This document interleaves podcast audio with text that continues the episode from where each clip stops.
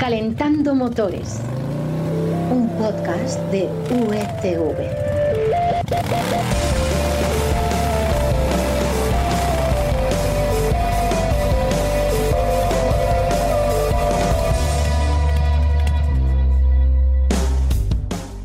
Bienvenido a Calentando Motores, el podcast en el que te acercamos esas novedades, consejos o curiosidades que han sido noticia esta semana en el apasionante mundo de las dos y de las cuatro ruedas.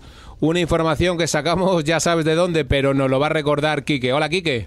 Hola Florian, pues hombre, eh, como bien dices tú siempre, de marca coches y de las secciones de motor de El Mundo y Expansión. Ahí está, algo que además tratamos de ofrecértelo de manera sencilla, cortita y al pie, que dirían los compañeros de Radio Marca. Algo que nos resulta fácil cuando se tiene un equipo, ¿qué digo? Un equipazo como el que tenemos aquí en Unidad Editorial. Hoy nos iremos a Málaga con Carlos Espinosa, que ha estado disfrutando o sufriendo, ya nos contará, por sus carreteras e incluso en el circuito rondeño de Ascari con un superdeportivo de esos que quitan el hipo. Hablaremos con Quique, que ya veis que está aquí. Con, hablaremos de las novedades en el carnet de coche, unos cambios que llegan después de mucho, mucho debate. Y por último te contaremos cómo ha sido el mes de mayo en las ventas de motos. ¿Habrá sido un buen mes? Bueno, pues con estos temas en la recámara, Espera que pongo el motor en marcha y arrancamos.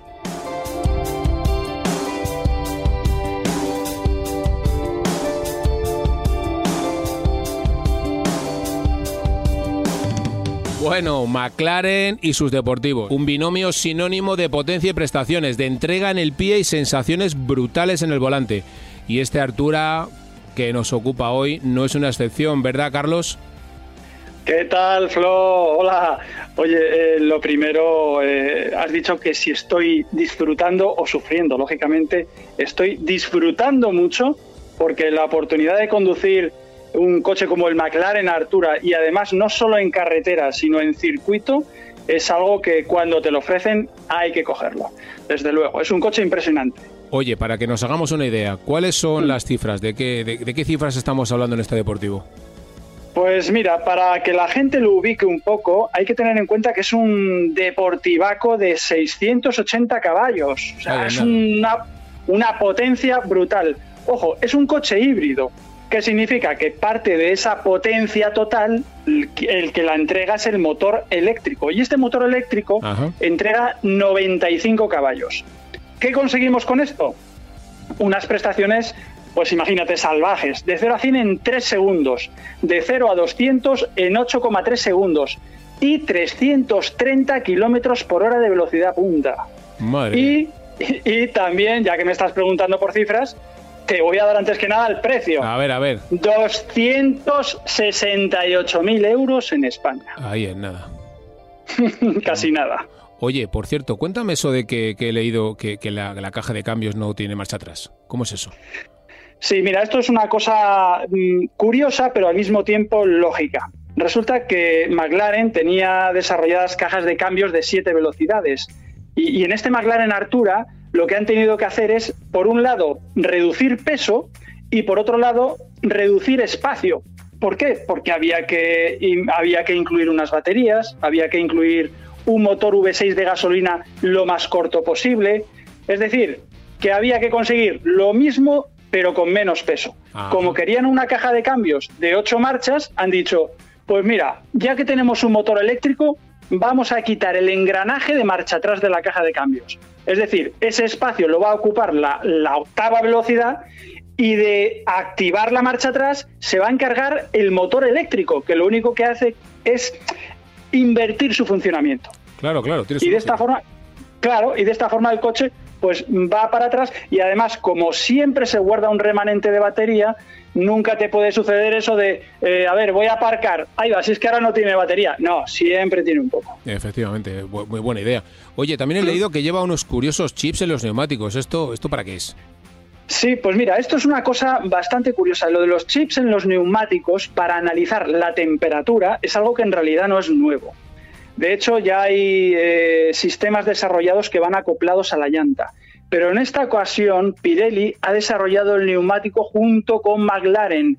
Y lo que han conseguido es em, introducir un chip dentro del neumático, va adherido a lo que es la carcasa del neumático y el coche conoce directamente cuál es la temperatura de cada neumático. O sea, tú te pones al volante y ves neumático delantero izquierdo, 2,8 eh, y debajo ves la temperatura.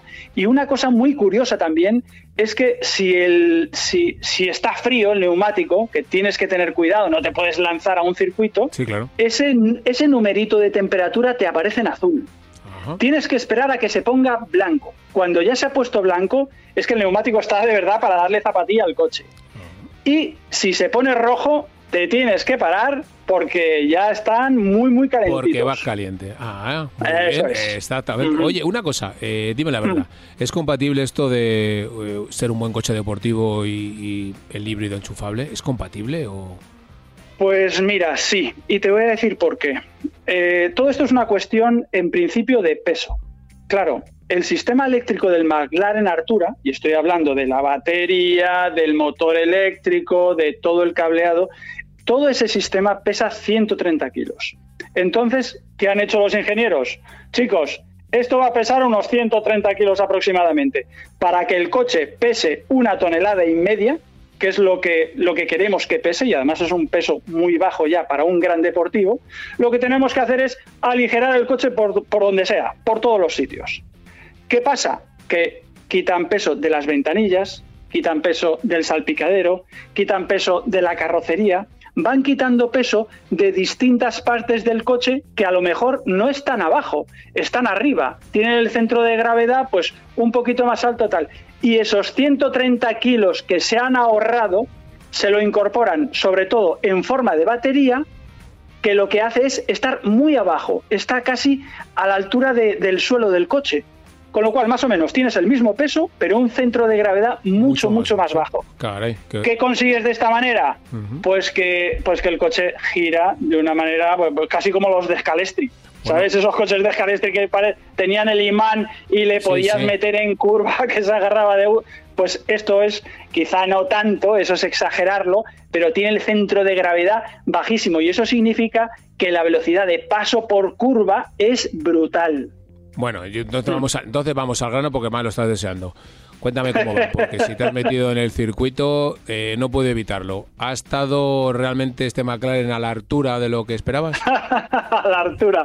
Ha estado a la altura y además plenamente. Mira, hay una cosa que me ha llamado mucho la atención. Este coche tiene cuatro modos de conducción. Tiene el track, que es eh, directamente el control de tracción prácticamente, bueno, es totalmente apagado. Tiene el Sport, que es para ir en, circuito o para ir por carretera muy rápido. Tiene el Comfort, que digamos es el apropiado para ir pues, de Madrid a Barcelona. Y luego tiene el eléctrico. Pues incluso en el eléctrico la dirección es como la de un car. Es una dirección en la que apenas notas la asistencia, ¿eh? la asistencia y que además transmite muy bien todo lo que están haciendo las ruedas delanteras como la de un car. Frenada, tiene frenos carrocerámicos de serie. El, eje, el centro de gravedad, como te he dicho, lo tiene bajísimo.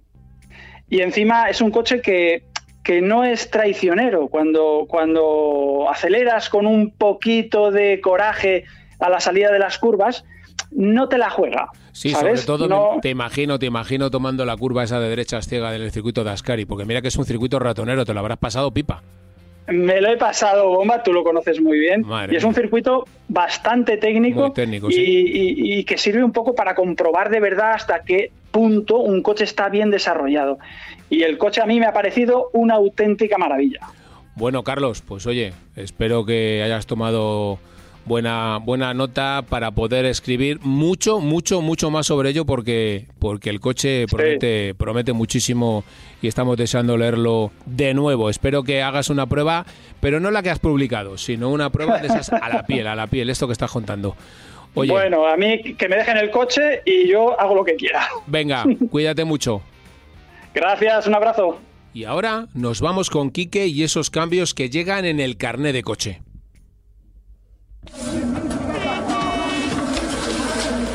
Calentando Motores. ¡Trata de arrancarlo! Un podcast de USTV. ¡Trata de arrancarlo, Carlos! ¡Trata de arrancarlo! ¡Trata de arrancarlo, por Dios!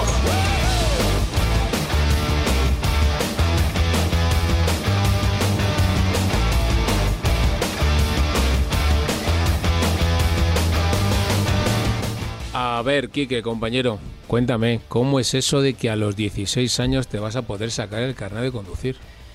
Pues como lo oyes, es una medida que la DGT ya ha confirmado que va a aplicar, mm, no sabemos si en los próximos meses o de aquí a un año, porque no han sido totalmente precisos, eh, y que se enmarca en, en un afán que, que tiene la Dirección General de Tráfico, que seguramente es muy loable, de que el coche eléctrico se expanda lo antes posible.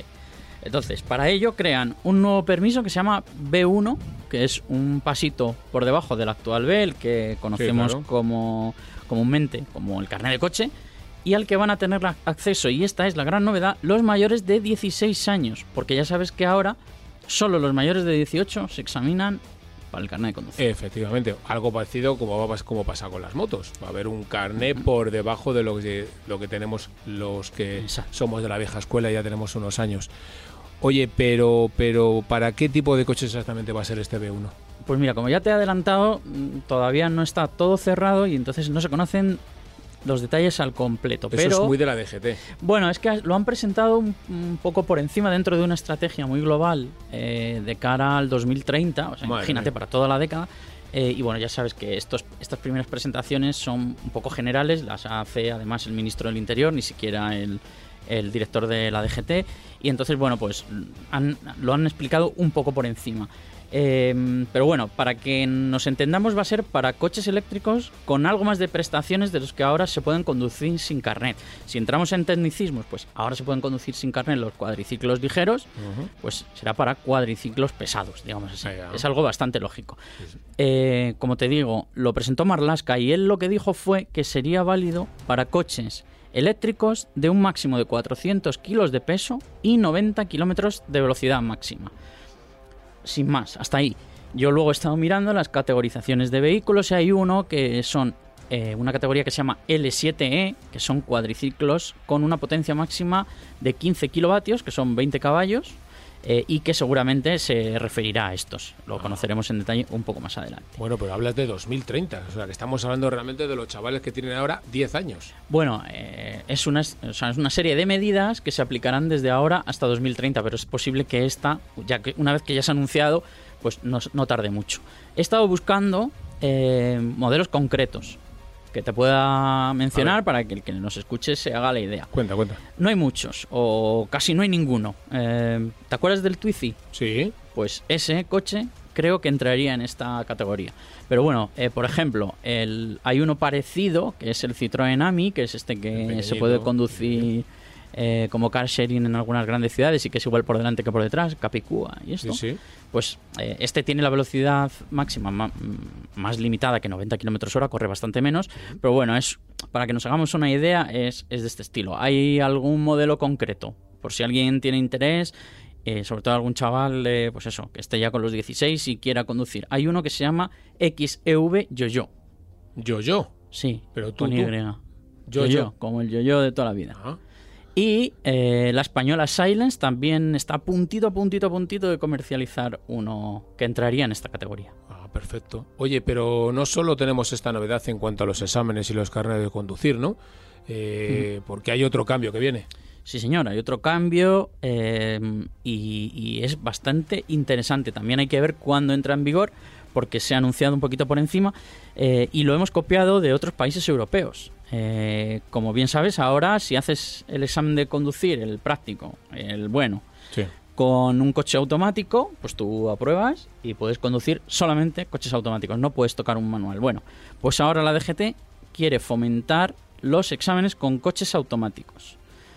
¿Y cómo se puede hacer esto? Pues seguramente eh, haciendo que se pueda conducir un coche manual posteriormente simplemente con hacer un curso más, Ah, sin examinarte otra vez, que es como se hace en Europa. ah, pues eso además parece bastante, parece bastante más práctico. Claro, es bastante más práctico, pero hay un motivo eh, más importante por detrás. Eh, y es que eh, los coches híbridos y eléctricos, que cada vez van a ser más y, claro. y- y, bueno, interesa que poco a poco el parque vaya derivando hacia ahí, son coches que no tienen cambio manual. Claro, claro. Entonces, eh, de esta manera se pueden introducir ese tipo de coches en la flota de las autoescuelas. Los chavales pueden tener ese primer contacto con este tipo de vehículos, conocer sus virtudes, hacer el examen y seguramente pues en el futuro se decanten por uno de ellos si les llega el dinerito, claro. Muy bien. Y de paso las autoescuelas pues también eh, Y modernizan, el parque, modernizan lo- el parque claro. y esos coches Hombre, pues no contaminan. Pues sobre todo porque no tiene mucho sentido, ¿no? Que vayamos todos hacia lo eléctrico Exactamente. y no tengan caja de cambios y los chavales sigan examinándose con caja de cambios. Claro. Pues oye, qué interesante, Quique. Muchísimas gracias. La semana que viene te esperamos por aquí. Hombre, como un clavo. Y ahora, cómo no, nos vamos con las motos. Sergio, sube el volumen.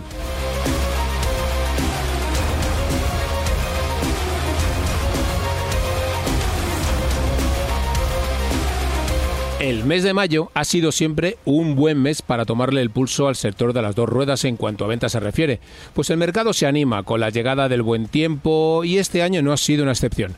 Según la patronal Anesdor, se matricularon un total a punta 21.570 unidades en, en el mes, lo que supone un estupendo crecimiento interanual del 19,1%. Todo ello liderado una vez más por el tirón de los scooters, que se dispararon un 44,3% en ventas.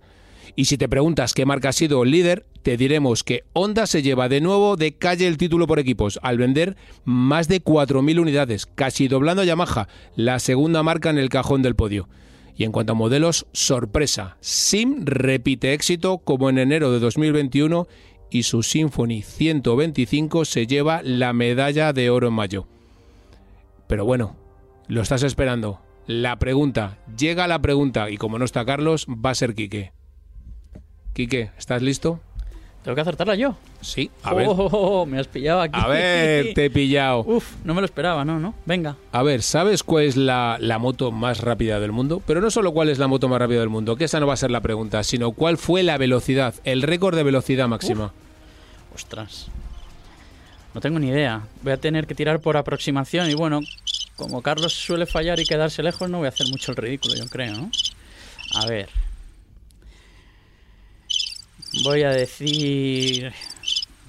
Eh, no sé, 500 kilómetros por hora. Ay, bueno, bueno, bueno, no tengo tan claro que Carlos hubiese dicho una cifra mejor. Pero bueno, mira, te vas a quedar flipado. A. La moto es un, es un Streamliner, que para muchos dicen que no es una moto, es estas motos carenadas, pero sí que lo es. Se llamaba Top 1 Oil Ack Attack. Ya el nombre lo dice todo, efectivamente. Tenía un doble motor de Suzuki que cubicaba 2.600 centímetros cúbicos y sobrepasó en 2010 los 605 kilómetros por hora. No me he quedado tan lejos. Concretamente 605,697. A los mandos del loco Rocky Robinson subido a él y lo hizo por supuesto en las salinas de Bonneville. Pero esto ya sabes, es en un camino de ida y vuelta, es una media. Sí, señor. En el camino de ida hizo la friolera de... Espera, que lo tengo aquí apuntado porque no es para, que, para olvidarse. 634 kilómetros por hora. Ahí es nada. Qué miedo. Bueno, Quique, pues nada, no te preocupes porque no lo has hecho mucho peor que Carlos. De hecho, yo creo que lo, hubieses, lo has hecho muy bien, muy bien. Y ahora es cuando nos oiga. Bueno, pues con Sergio a los mandos os dejamos eh, esperando hasta la semana que viene. No os vayáis y no os olvidéis de pasaros por... Marca coches y las secciones de motor de El Mundo y Expansión. Ha sido un placer. Un saludo y os esperamos la semana que viene. ¡Adiós!